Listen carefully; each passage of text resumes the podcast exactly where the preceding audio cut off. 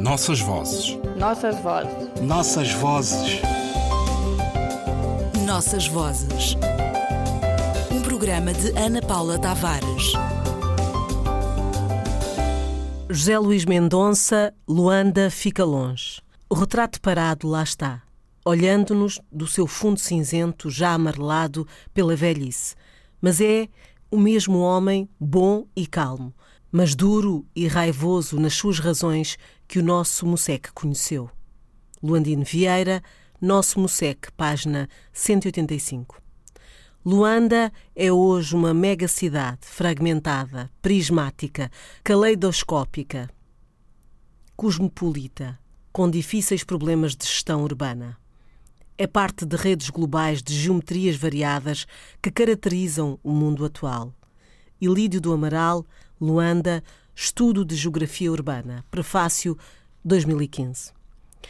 Tenho para mim que o José Luís Mendonça é quem vai mais longe nesse levantar da pele da cidade, para descobrir cicatrizes que não fecham nos diferentes reinos deste mundo que formam e se desinformam na cidade de Luanda e constrói os seus contos para resgatar pela escrita esse aglomerado de centros todos longe uns dos outros.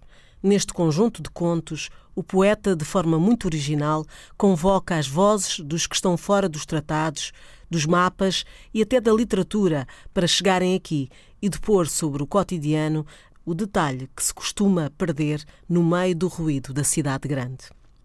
Sim, a cidade fica cada vez mais longe, porque há uma vertigem que se instala entre cada uma das cidades descritas, aprisionadas e catalogadas nos manuais da história de Luanda, que começaram a ser escritos no século XVI, sendo que a memória, já nessa altura, tinha gravada as fronteiras de antigas Mbanza e suas árvores sombra e o braço de ferro entre os que ali estavam e os que vinham, jagas, das mais desvairadas origens, com os seus costumes e a sua máquina de viver e matar ao serviço dos senhores da terra e do mar.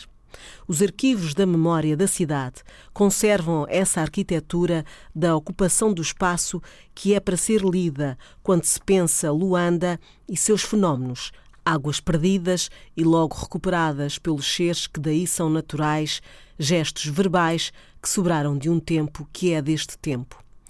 José Luís Mendonça usa a sua escrita de poeta para aprisionar a linguagem dos oráculos, que mistura a língua portuguesa e as outras formadas de antigas viagens para sul de gentes. Mestre Luandino já tinha, noutros tempos, amaciado essa língua de mistura e criado uma sóbria identidade dos orates, que deixou à solta para não ser minha nem ser tua, mas de quem a conseguisse agarrar. Mas há. Ah, Luanda fica mesmo longe e o tempo passou e criou outras Luandas de viver e morrer. Filiando-se nessa tradição mais antiga, o poeta José Luís Mendonça vai à procura desses espaços onde a literatura dos tratados não penetra e constrói, pelo detalhe, a história dos despossuídos deste mundo, os que habitam a cidade e ninguém sabe, neste livro que se organiza cronologicamente do presente, fonte de inspiração para o presente. Luanda fica longe, passado recente, lugar e forma onde tudo começou. O autor devolve-nos os anjos caídos que o processo revolucionário foi afastando da vida coletiva e das primeiras utopias que a paixão da luta tinha criado reunindo sobre o título Luanda fica longe e outras histórias austrais, o que o autor nos dá a ler é um complexo conjunto de contos que se apropriam do mito, da lenda, da saga, da adivinha, do caso, para nos expor o lado invisível da cidade, onde o teatro assume a dimensão da tragédia. A morte e o riso convivem no mesmo espaço, entre o dito e o não dito, as personagens ativas e as ausentes e o lugar da violência colonial, seis anos, é convocado para memória futura e varrer a poeira dos séculos, como dizia Vriato da Cruz, Mamã Negra.